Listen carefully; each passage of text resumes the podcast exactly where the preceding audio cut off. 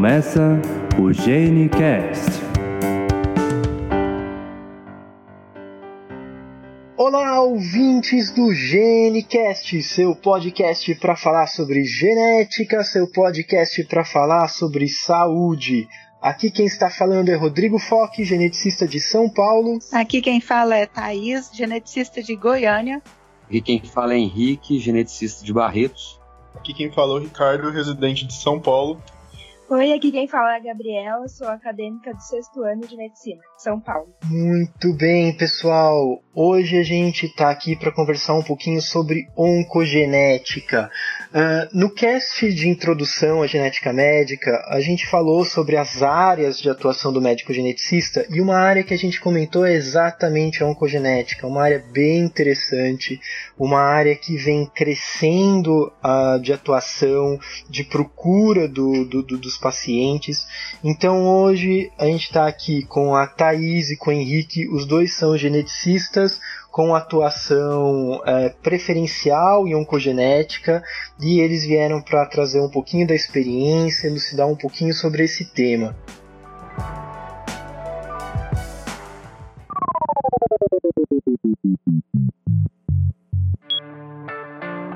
Pessoal, vamos começar do básico. O que, que é oncogenética? Bom, a oncogenética é a parte que estuda a história familiar, né, ou é, pessoas que tiveram câncer, que têm um risco aumentado na sua família, né, uma, uma área de atuação a, que a gente vai avaliar os casos de câncer na família, se tem indicação de, de avaliação, se a pessoa tem um risco aumentado ou não. Em relação à área de atuação da oncogenética, né, é bom, eu acho que é importante complementar que ela é uma, uma subespecialidade que tanto né, o médico geneticista quanto alguns oncologistas acabam atuando é, na prática clínica ao fazer essa abordagem ao paciente. Em termos práticos, né, o que, que esse médico faz? Ele colhe a história familiar e tenta identificar alguns fatores que podem ser é, responsáveis por um, um, risco aumentado de desenvolvimento de câncer naquela família, como a Thais falou. O que né, eu queria salientar é que esta disciplina, né, como uma subespecialidade médica, ela tem todos os desdobramentos né, de uma atenção clínica é, ao paciente, uma atenção clínica global ao paciente e à sua família. Né? É, é uma área da genética médica que avalia questões, doenças que, que é, têm uma agregação familiar, e com isso, né, toda a família está envolvida, e por isso que é importante, na verdade, o envolvimento né, de profissionais especializados na área. Certo. É, é interessante né, a gente observar isso, que é uma consulta, né, como a maioria das consultas na genética médica, a gente nunca está pensando só no paciente, a gente está pensando na família como um todo, né? Uh, até mesmo para fazer o diagnóstico, a história familiar é extremamente importante quando a gente pensa principalmente na oncogenética, né? Sim, a, a história familiar ela traz para gente muitas informações. Então, o fato de ter tido determinado tipo de câncer naquela família leva a gente a pensar que eu preciso rastrear de uma forma mais intensa naquele para aquele sítio e a mesmo estando presente na síndrome, às vezes a mutação pode aumentar o risco de câncer para uma determinada área o fato dessa área não ter apresentado na família, a gente pode ficar um pouco mais tranquilo, mas o fato de já ter apresentado na família, então eu preciso fazer um rastreio um pouco mais intenso, tá? dar um pouco mais de atenção para aquela área. Então é muito importante eu ter essa história, buscar tanto a história familiar paterna quanto a história familiar materna, e lembrando que as duas devem ser analisadas em separado, então, eu preciso, eu preciso analisar a história familiar do pai, depois eu analiso a história familiar da mãe, desde que os dois não sejam parentes. essas histórias a gente analisa separadamente. O paciente ele deve chegar, ele é, seria interessante ele já chegar após ele ter feito uma avaliação em casa, perguntado sobre histórias de câncer em familiares mais distantes, que ele tem pouco contato, para trazer o maior número de informações para a gente. Isso é uma coisa interessante, né, Thaís? É, vou observar exatamente que quando a gente fala de risco de, de uma síndrome de predisposição ao câncer, né, um risco de câncer hereditário, câncer familiar, uh, as histórias elas não se somam, né, o lado materno e o lado paterno. A gente está pensando que um dos lados é que tem uma predisposição, uh, que tem uma mutação que leva a uma predisposição e que isso vem passando de geração para geração, né? Isso mesmo. Então é, é, é bem importante porque às vezes as pessoas tentam se as pessoas se confundem e falam muito misturam muito o tio do lado da mãe com o avô do lado do pai. Então, essas histórias têm que ser analisadas separadamente, a não ser que a família do pai seja parente da família da mãe. Por exemplo, os pais, quando eles são primos, aí a história pode ser de um. A gente pensa numa única família. Mas não tendo esse parentesco entre os pais, a gente precisa separar para analisar se existe um risco aumentado nessa família ou não. Uh, me fala uma coisa, quando a gente está tá falando de câncer familiar, né, de câncer hereditário, predisposição, mas na realidade, se a gente pegar o, o, o total né, de, de casos de câncer hereditário, uh, eles não são a maioria dos casos. Né? Epidemiologicamente, como que a gente tem essa visão em relação a, a câncer hereditário? A Thaís mencionou primeiramente essa questão da. da é, você perguntou, é, Rodrigo, a respeito da, do heredograma. Eu achei uma coisa interessante porque, assim, na área específica da oncogenética, o heredograma ele tem o heredograma, né, que é a árvore genealógica ou a construção da história familiar, né, de modo simbólico ele tem uma importância fundamental. Né? A gente vai acompanhar outros cases aqui né, a respeito de outras áreas da genética, em que uma, um exame físico detalhado pode fechar um diagnóstico de alguma síndrome de dismorfologia, ou algum exame complementar de bioquímica pode definir um erro inato de metabolismo. No caso da oncogenética, né, em algumas outras áreas, o heredograma ele praticamente vai mostrar para a gente que síndrome pensar ali né, ele tem que ser muito bem feito. Só complementando né, a informação que a, que a Thaís passou, de colher a história do lado materno e do lado paterno, é, até três gerações ou até mais, se a pessoa conseguir passar informação de outros casos de câncer na família, isso fundamental.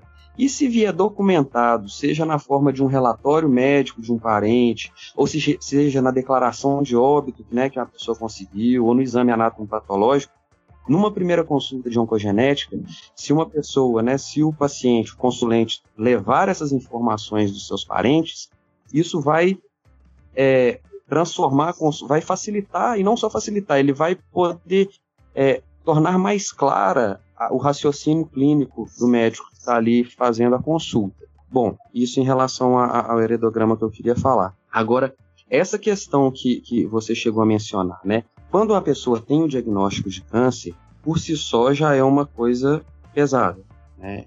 E ela procura, via é, pelos seus mecanismos é, psíquicos, tentar formas de vencer aquilo ali, né? Seja é, se, é, se, dispondo a fazer os tratamentos que os oncologistas propõem, os cirurgiões propõem, seja buscando alguma forma, pesquisando na internet, buscando alguma forma de prevenção para si e para os familiares. E aí que entra um questionamento bem, bem significativo que a gente vê no consultório de pessoas que falam: olha, eu estou com câncer, então eu vou na genética, porque ah, às vezes tem um tratamento, às vezes tem alguma forma de, de se evitar. Na verdade, a gente, como médico geneticista, a gente tem é um foco específico de cerca de 10 até alguns casos 15% dos diagnósticos totais de câncer é que serão de interesse do médico geneticista. Por que, que a gente fala isso?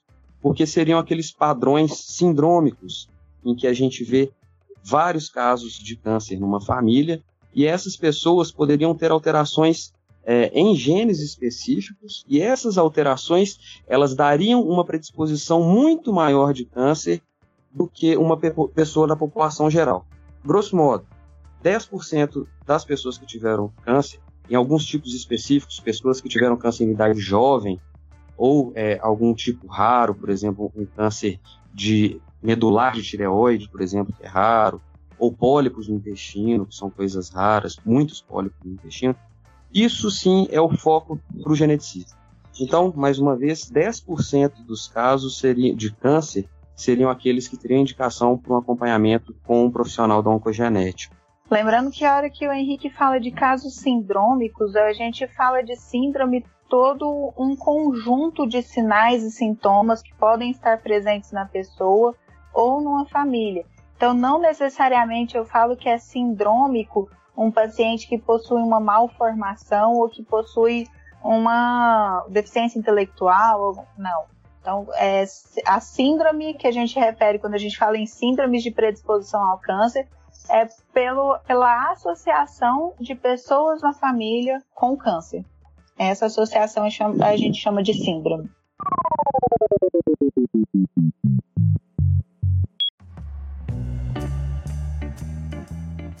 Então, quando a gente fala de câncer devido à alteração genética, necessariamente é, é, a família inteira vai ter o mesmo tipo de câncer? Por exemplo, a mãe tem câncer de mama, a avó também tem câncer de mama, ou pode ser um outro tipo de câncer, em outro local, eu digo? Na maior parte desses padrões né, de é, predisposição ao câncer, a gente vai ver alguns perfis de pessoas na família que têm alguns tipos específicos de câncer.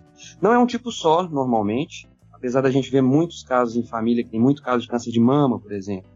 Mas tem algumas síndromes, por exemplo, que tem câncer de mama com ovário, outras têm câncer de intestino com câncer do, do corpo do útero, né, que seria diferente daquele do colo do útero.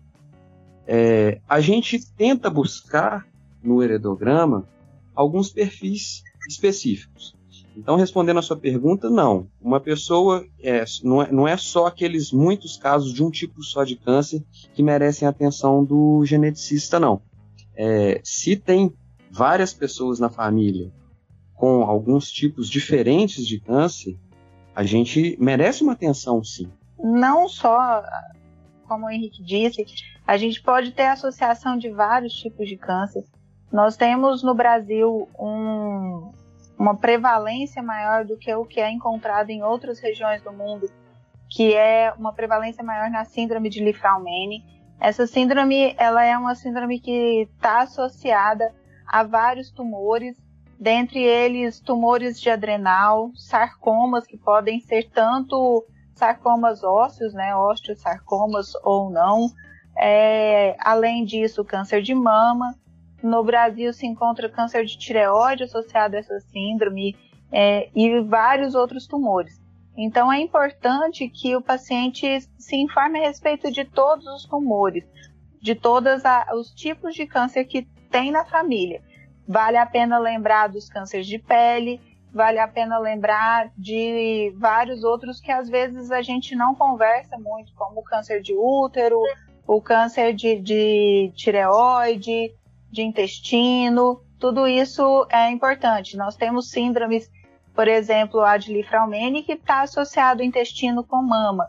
Então, todos os casos de câncer são importantes.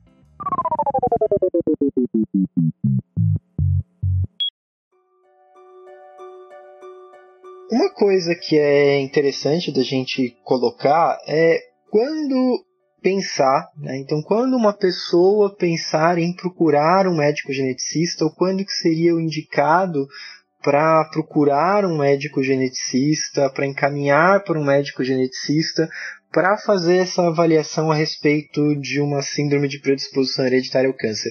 Quais são aqueles casos que vão chamar atenção para isso? Os casos que chamam atenção vão ser principalmente as famílias que têm agregados de tipo de cânceres, que tem vários casos na família de câncer em diferentes gerações, geralmente respeitando um dos lados da família, ou herança pelo lado do pai, ou herança pelo lado da mãe. os casos de câncer em idade muito jovem, que foge da idade em que aquele câncer é realmente prevalente na população, e os casos de cânceres que são raros ou de tipos histológicos muito específicos que não são tão comuns e que têm uma associação mais forte com essas síndromes. Quando você fala tipo histológico, a gente está falando da biópsia, né, Ri? Quando a gente pensa na biópsia, no, no anatomo patológico ou na, no, no imunistoquímico, certo? Certo. É, eu acho que é importante, de uma forma geral, como que para a pessoa lembrar, seria tipo assim, quando eu percebo que está estranho. Então, quando uma pessoa fala, nossa, é, alguém teve câncer com tal idade. Nossa, mas é muito novo para ter câncer. Para ter esse tipo de câncer. Quando você pensa isso está estranho, então tem uma indicação. Ou então você fala, nossa, mas isso é muito raro. Esse câncer é muito. não é comum. Então também seria uma outra indicação. Ou então quando você fala assim, nossa, mas esse tanto de gente na família.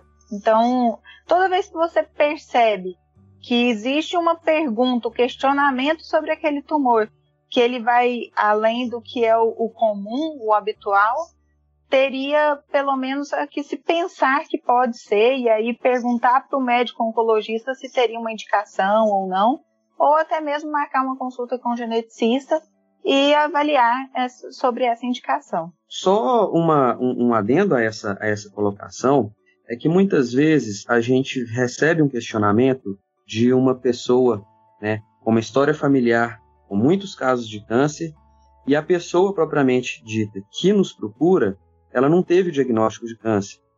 O ideal para a gente, né, se a gente ver, é, se, se, nós virmos que for é, indicado solicitar um teste genético, seria mais adequado pedir esse teste genético de determinada síndrome de predisposição para aquela pessoa que já teve o diagnóstico de câncer. Porque a gente foca na ideia de um resultado positivo que essa pessoa possa apresentar, em detrimento de, uma, de um resultado negativo em uma pessoa que não tem câncer. Então, assim, a informação ela é muito mais informativa se uma pessoa que consultou com a gente da família já tiver tido diagnóstico de câncer. Ou seja, para algum é, é, médico que esteja nos escutando e foi encaminhar o paciente, que encaminhe o paciente daquela família que já teve o diagnóstico de câncer. Né? Da mesma forma, quem está escutando e lembra de algum familiar que teve o diagnóstico de câncer, o interessante seria essa pessoa que teve o diagnóstico consultar com o médico geneticista. A, a chance maior de encontrar alteração genética, a gente sempre tem que lembrar que é naquela pessoa que teve o câncer, né, Henrique? Porque uh, não necessariamente existir uma predisposição hereditária ao câncer quer dizer que todas as pessoas da família elas vão ter aquela mutação que predispõe, né? Então a gente começar a investigação daquela pessoa que tem o câncer é o mais indicado, exatamente porque vai ser a maior chance da gente conseguir encontrar alteração. Exato. Quando você vai procurar uma história familiar de câncer, você está procurando uma mutação que possa estar aumentando o risco daquela família. Quando eu quero saber alguma coisa que aumente o risco para outra, é mais fácil eu procurar em quem teve essa alteração, né? Então, porque um, um paciente com uma mutação, uma pessoa com mutação, ela tem um risco de 50% de passar para os filhos essa mutação. Os irmãos dela têm um risco de 50% de terem também a mesma mutação. Isso falando na maioria dos casos de câncer hereditário, onde a gente está falando de doenças autossômicas dominantes, né? Quer dizer que 50% da, da, dos, das pessoas daquela família, se fosse uma coisa matemática, seria metade da família teria uma predisposição maior ao câncer, a outra metade não teria essa predisposição e estaria na, numa num risco da população em geral. Quando a gente fala do sônico dominante, a gente está pensando bem uh, de forma básica na, nas leis de Mendel, na história do azão azim, né? Uh, o, o, o, a questão do sônico dominante é que ele não é ligado ao sexo e que ele só depende de um alelo, ou seja, de um, a gente sempre tem duas cópias do material genético, que uma, um, um gene numa das cópias tem essa alteração. Né? Esse que é o, a grande ideia do autossômico dominante quando a gente fala, né? Quem tem o azão é o afetado pela síndrome. Isso, quem tem o azão é afetado pela síndrome.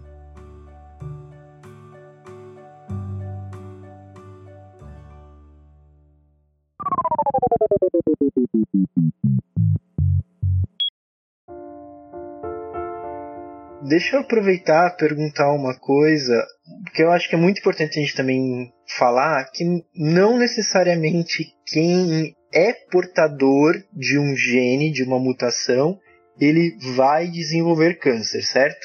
Corretíssimo. É, existem vários tipos de genes que predispõem ao câncer. Nós estamos falando na, na maioria dos casos, quando se faz um painel para avaliação, eu estou falando em torno de 30 genes, existem painéis com em torno de 100 genes, e a gente pode avaliar até mais do que isso, então vai depender muito da indicação do paciente de acordo com a história familiar, né? E esses genes, cada um tem um, uma, o que a gente chama de penetrância. Quer dizer, qual é a quantidade de pessoas que possuem a mutação que vão apresentar a doença. Então, existem genes de alta penetrância, onde a grande maioria dos pacientes que têm a mutação vão ter, a grande maioria não significa todos, né? Existem genes de moderada penetrância, aonde aproximadamente metade ou um pouco menos da metade dos pacientes com a mutação vão ter câncer, e genes de baixa penetrância, onde a mutação aumenta muito pouco o risco de câncer em relação à população em geral.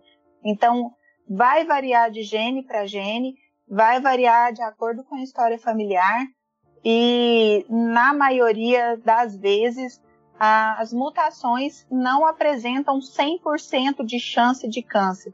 São alterações que às vezes são até alto, podendo chegar 70%, 80% de, do risco do aparecimento do câncer, mas que várias é, são muito raros os casos de que tem a mutação vai ter câncer. Isso é muito raro. Então existem pessoas que podem ter a mutação e que não vão apresentar o câncer. Quando a gente fala em risco de câncer, normalmente o, a, a, a variável que a gente usa, né, o, o índice que a gente usa, é o risco ao longo da vida da pessoa de ter câncer. Então, a gente coloca né, que esses de alta penetrância chegam a 80%. Isso se a pessoa chegar até os 80, 90 anos de idade. Isso é uma coisa importante, porque às vezes o que a gente propõe de rastreamento para uma pessoa que é positiva quando ela tem 25 anos de idade é diferente do que a gente propõe para uma pessoa que é positiva quando ela tem 45 anos de idade. É, uma outra situação né, que eu queria colocar também é que a gente está ainda, né, a, as tecnologias para identificar essas síndromes de predisposição, elas estão desenvolvendo a cada dia. Então, a cada dia se descobre uma coisa nova. Esses genes de moderada penetrância, que a Thais mencionou, tem vários estudos que falam diferentes influências deles para o desenvolvimento de câncer. Isso, né, até o, o, o quem está consultando o paciente, ele tem que ter em mente isso, que não são coisas rígidas, né? A estatística por si só, ela é dependente do estudo populacional. Como é que a gente vai colocar um cálculo que é de uma população em cima de uma pessoa? Isso tudo tem que ser levado em conta. E quais as motivações que a pessoa teve para fazer determinado teste? Né? Então, a primeira pergunta sua foi: é, a pessoa que tem um teste positivo, ela obrigatoriamente tem um, vai desenvolver câncer? A resposta é definitivamente não. Né? Tem determinados resultados que têm um risco maior e um risco moderado e por aí vai. Mas ela, a pessoa também, a partir desse resultado, ela tem é, mecanismos para diminuir o risco desse câncer. Se ela der positivo, ela tem mecanismos de diminuir o risco e tem mecanismos de rastreamento também. Então, a, o passo inicial é o teste molecular que a gente vai pedir para determinadas pessoas. Mas a partir disso, a gente vai definir alguns protocolos para tentar diminuir o risco ou definir algum tipo de, de rastreamento nessas pessoas.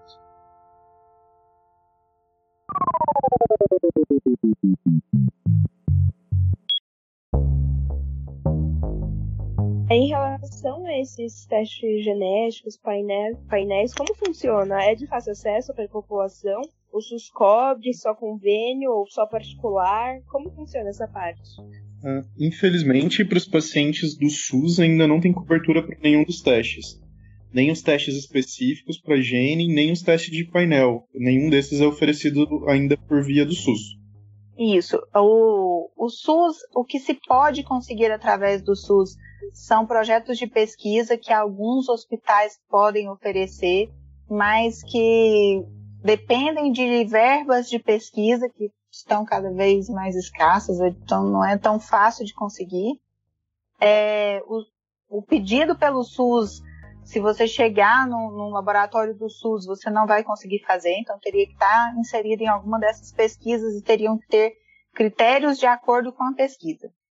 Na parte da, dos planos, né, os planos de saúde, eles tão, são cobertos pela ANS e eles têm uma obrigação de, de, de acordo com a indicação de fazer esse teste e poderia ser feito também de forma particular com a indicação. A grande maioria dos laboratórios, não, você não pode chegar no laboratório e falar eu quero fazer um teste genético. A maioria dos laboratórios, ou pelo menos os mais conceituados, eles, eles solicitam que o paciente tenha um pedido médico em mãos e a partir desse pedido médico, então, é que ele vai poder fazer o teste genético. Então, o teste ele pode ser feito pelo plano ou via particular, desde que haja um pedido médico. É, algumas vezes o resultado é retorna para o médico que solicitou o exame e o médico é que deve entregar, isso seria a melhor forma, o ambiente ideal é que o médico que solicitou o exame, ele que entregue o resultado para paciente, paciente é, do teste genético, a respeito do teste genético. Bom, aí você tocou num ponto interessante, que é essa questão do, do acesso ao resultado do exame. Só queria né, falar duas palavrinhas a respeito disso, porque quem está escutando a gente pode falar, pô, mas esse pessoal está parecendo muito corporativista. Vai para o médico, aí o médico manda para outro médico, aí só o médico vai receber o resultado do exame. E eu queria pontuar o seguinte: eu estava escutando uma vez numa, numa palestra de um, de um grande bioeticista lá de Porto Alegre, que falou o seguinte: um paciente, ele, uma pessoa ela não vai no hospital, chega na recepção e fala: Olha, eu vim aqui pro cirurgião tirar meu apêndice. Sabe? É uma coisa assim. É meio fora de lógica. E aí, ele levando, né, guiando essa, essa, esse, esse raciocínio para o seguinte fato: uma pessoa chegar num laboratório e falar: Olha, eu vim aqui para fazer um teste para ver se eu tenho predisposição para uma síndrome. No meu, no meu dia a dia vai ter repercussão acompanhamento clínico, no que, que eu posso fazer de cirurgia e, principalmente, pode ter repercussão na minha família inteira. Se a gente for ver a fundo, as repercussões de uma, de uma retirada de apêndice, elas só são para a pessoa. As repercussões de um teste genético e as interpretações que ele pode levar, elas são para toda a família e para todas aquelas pessoas que têm convivência com essa pessoa. Então, é, pra, é dramatizando, mas para colocar assim, realmente a gente tem um reflexo muito grande na é, quando a gente é, solicita um teste, tem indicação, existem vários tipos de testes diferentes. Eu queria pontuar isso. Aí voltando na história de disponibilidade do teste e questão de painel ou testes específicos. Se a gente tem a suspeita para uma síndrome específica, é, tem alguns lugares que já fazem direto a pesquisa para aquela síndrome. Só que ultimamente foi ficando cada vez mais barato pedir vários genes né, para várias síndromes diferentes. Se é uma redução de custos para a saúde, e isso é, e se a maioria dos casos que a gente atende são pacientes que a gente tem dúvida entre dois ou mais diagnósticos de síndrome de predisposição, ou seja, entre dois ou mais genes, talvez valha a pena sim ter essa questão do painel. E é interessante porque a ANS ela é uma das primeiras agências né, no mundo que já colocou no seu rol é, que, dependendo, se forem preenchidos alguns critérios, é, a pessoa, a partir de janeiro de 2018, a pessoa ela tem sim direito a, a fazer o teste com cobertura pelo plano de saúde.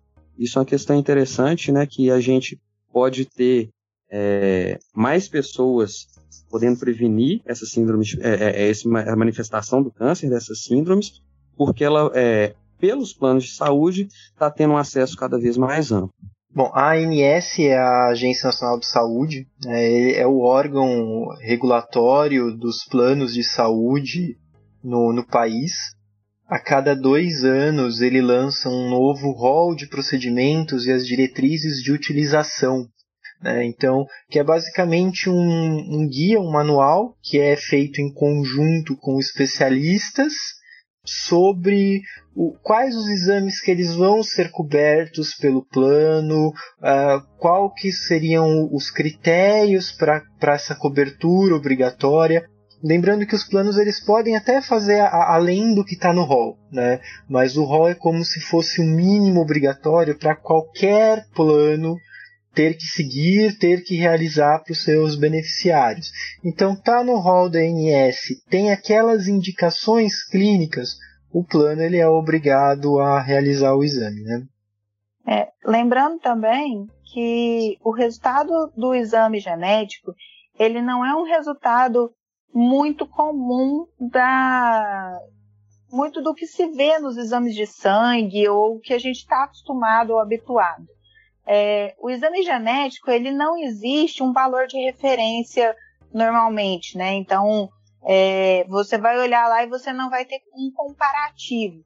Ele vem apresentando o, o resultado, ele vem com a descrição quando positivo, por exemplo, ou quando apresenta alguma alteração, ele vem com a descrição dessa alteração em qual gene essa alteração está presente.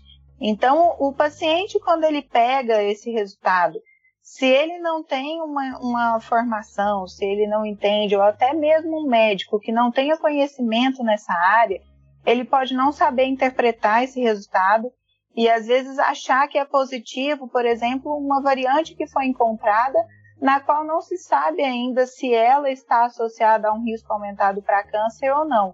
E essas variantes são descritas por conta disso, porque a gente ainda não tem um. Nós ainda não temos essa classificação e o médico que vai acompanhar, ele precisa estar tá acompanhando para saber se pesquisas serão feitas em cima daquela variante, para saber se ela vai alterar a função do gene ou não, se ela seria uma variante patogênica ou que estaria associada a um risco aumentado para câncer ou não. Então você precisa interpretar o teste genético. Ele não é um teste positivo, negativo, ou você não vai encontrar o teste um resultado que deve estar entre um valor de referência. Né? Então esse exame ele precisa ser interpretado.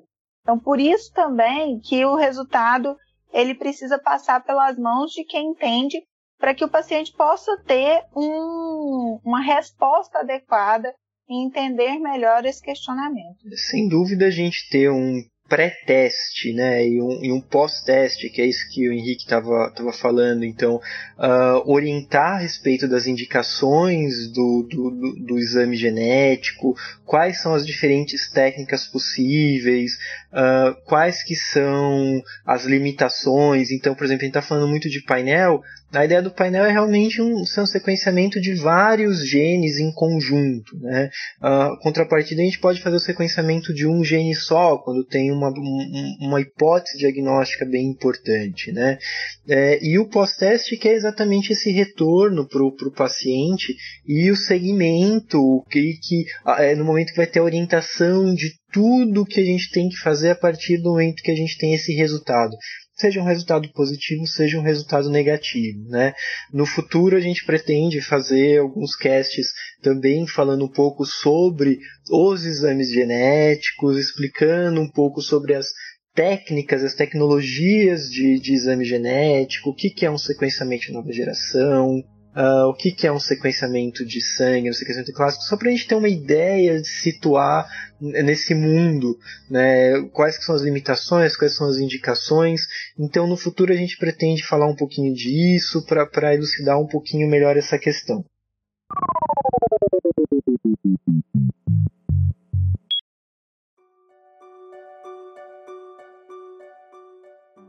Uma coisa que era muito recorrente nos ambulatórios de, de aconselhamento genético, tanto pré quanto pós-teste, era uma dúvida que as famílias tinham a respeito dos filhos. Vários pais ou mães que tinham que tinham a mutação, eles tinham muita dúvida se eles deveriam ou não testar os filhos quando são crianças. E a maioria dos pais mostrava um desejo muito grande de testar aquela criança. Uh, e logo depois que a gente conversava sobre a própria história natural da doença, eles acabavam mudando um pouquinho de ideia. Eu gostaria de saber se realmente existe alguma indicação para alguma doença específica para se testar criança e como que é o controle disso no Brasil.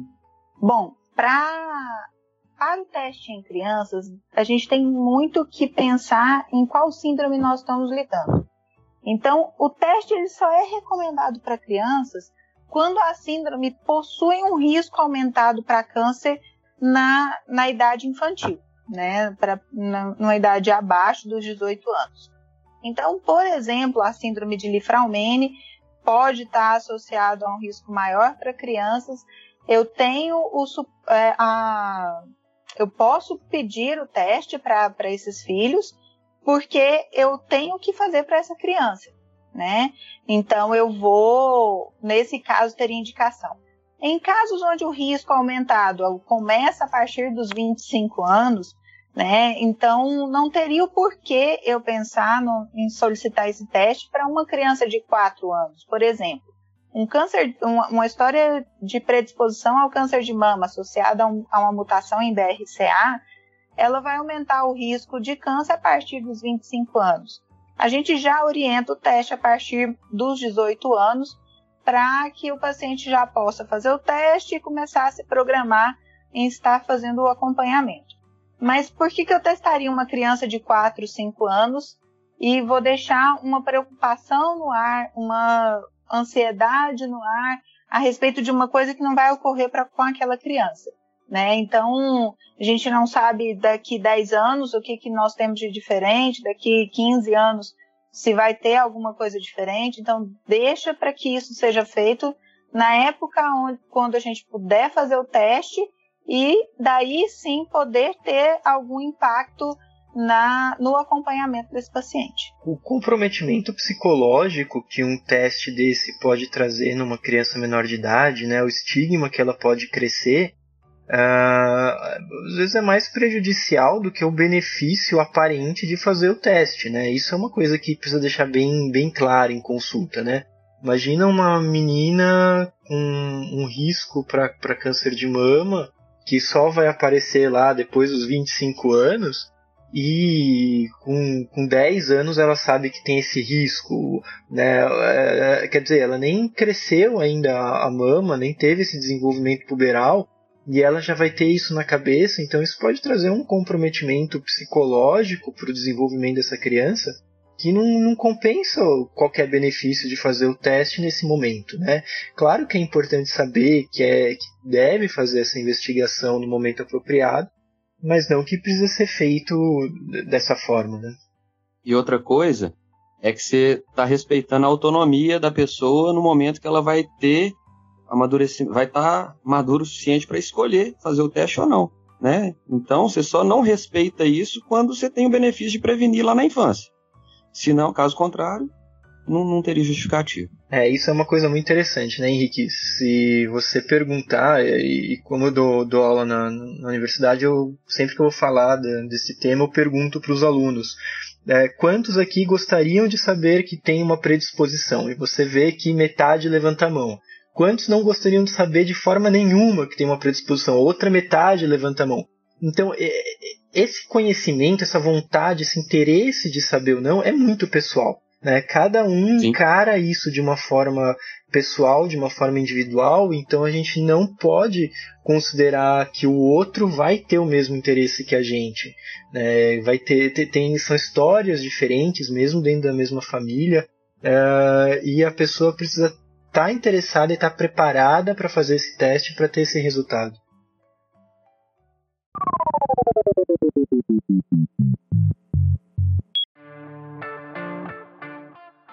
Bom, uh, pessoal, para a gente fechar esse cast, uh, a gente pretende ter outros casts no futuro para falar sobre algumas coisas específicas. Eu acho que é super legal a gente ter um cast mais para frente para falar sobre síndrome de predisposição hereditária, câncer de mama, ovário, uh, síndrome de Fraumeni, que a Thaís citou, que é uma coisa bem interessante da gente divulgar, conversar um pouco. Mas, de forma geral, né? Uh, quando a gente tem um, uma mutação. Então a gente fez a solicitação do paciente, o paciente chegou para a gente, ele tem uma mutação positiva, ele tem uma síndrome de predisposição hereditária ao câncer. O que, que muda a partir daí? Bom, muda o acompanhamento desse paciente. Eu preciso saber se, essa, se esse gene, quais são os locais de atuação é, e aonde esse paciente teria um risco aumentado para câncer de uma forma geral, né, eu preciso acompanhar esse paciente de acordo com esses riscos. Então, por exemplo, se eu tenho um, um risco maior para tumor cerebral, eu vou fazer uma ressonância magnética, dependendo do caso anualmente, dependendo, a gente pode espaçar mais a cada dois, três, e aí vai variar um pouco também da história do gene. Se eu estou falando de um câncer de mama, um risco aumentado, eu posso fazer acompanhamento com ultrassom e mamografia. Quando o risco é muito alto, também associar a ressonância, e aí a gente pode intercalar e fazer uma avaliação a cada seis meses, faz ultrassom e mamografia, seis meses depois a, a ressonância da mama, e de seis em seis meses seguir esse acompanhamento. Eu posso fazer uma colonoscopia, para avaliar intestino. Eu posso fazer isso, pode ser a cada ano, pode ser a cada dois anos, a cada três anos, vai variar também da história e do quadro clínico do paciente. A endoscopia para avaliar tumores no estômago também, mais ou menos né, seguindo essa mesmo pensamento. E, e aí vai variar de acordo com o sítio que teria uma predisposição maior, a gente vai acompanhar de uma forma mais intensa naquela região é, além do que, que a Thais falou, né? Dependendo de qual síndrome a, o indivíduo é afetado, a gente vai ter esse rastreamento rigoroso, né? Que é um, é, são protocolos bem definidos. E a gente tem opções também de cirurgias redutoras de risco. É bom frisar que essas questões de cirurgia, né, são, é, elas não reduzem em 100% o risco de uma pessoa desenvolver o câncer. Elas são indicadas para os raros casos de síndromes específicas de predisposição ao câncer. E, por exemplo, a, a cirurgia da mama, operar uma mama sadia para diminuir o risco de câncer, isso não é uma obrigação de um paciente que tem a mutação. Isso aí é acompanhado junto com o mastologista, junto com o oncologista, o médico geneticista, psicóloga, é, quais mulheres que teriam a opção né, de fazer isso, ou então ficar acompanhando com ressonância. Da mesma forma, existem algumas síndromes raras em que o intestino ele tem que ser retirado, o intestino grosso é retirado todo. E isso é por volta lá dos do, na, no final da adolescência, início da vida adulta. Tem repercussões também, podem ter efeitos colaterais, mas é para aquelas síndromes em que o risco é tão alto que justificaria essa cirurgia de, de, de redução de risco. E o terceiro caso, né, seria mama, intestino, desculpa. O terceiro e quarto casos é a retirada do estômago em casos muito raros é, de predisposição a câncer gástrico e a retirada da tireoide naqueles casos também raros em que tem é, uma síndrome de predisposição específica a um tipo específico de câncer de tireoide. Mais uma vez, normalmente essas famílias de alto risco elas são acompanhadas com exames periódicos com uma regularidade, com uma frequência alta, né, seja de seis em seis meses, o que não é feito para a população geral, e em alguns raros casos, então é, é proposta essas cirurgias redutoras de risco. Muito legal.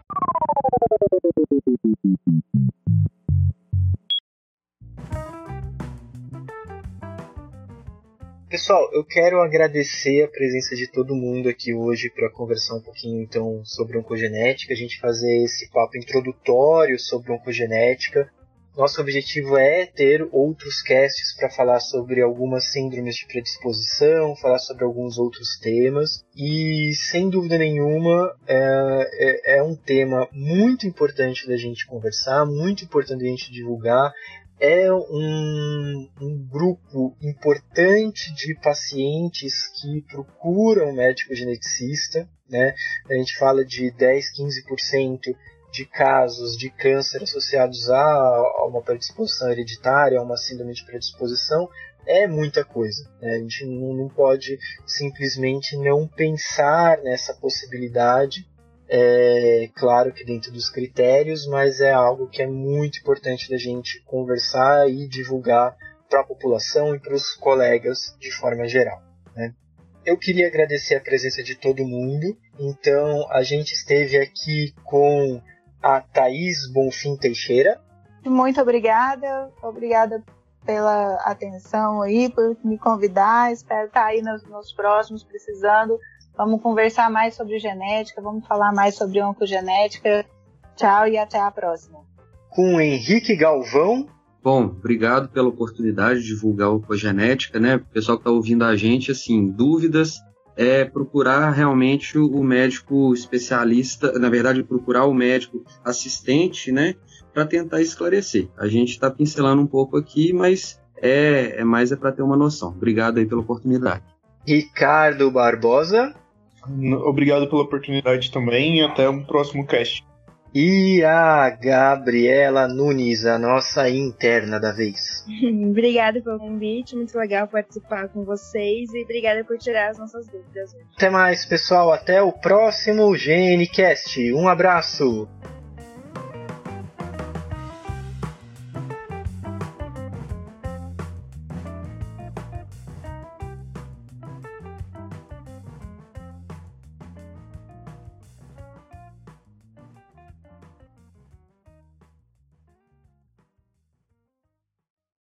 Esse podcast foi editado pelo Pod História.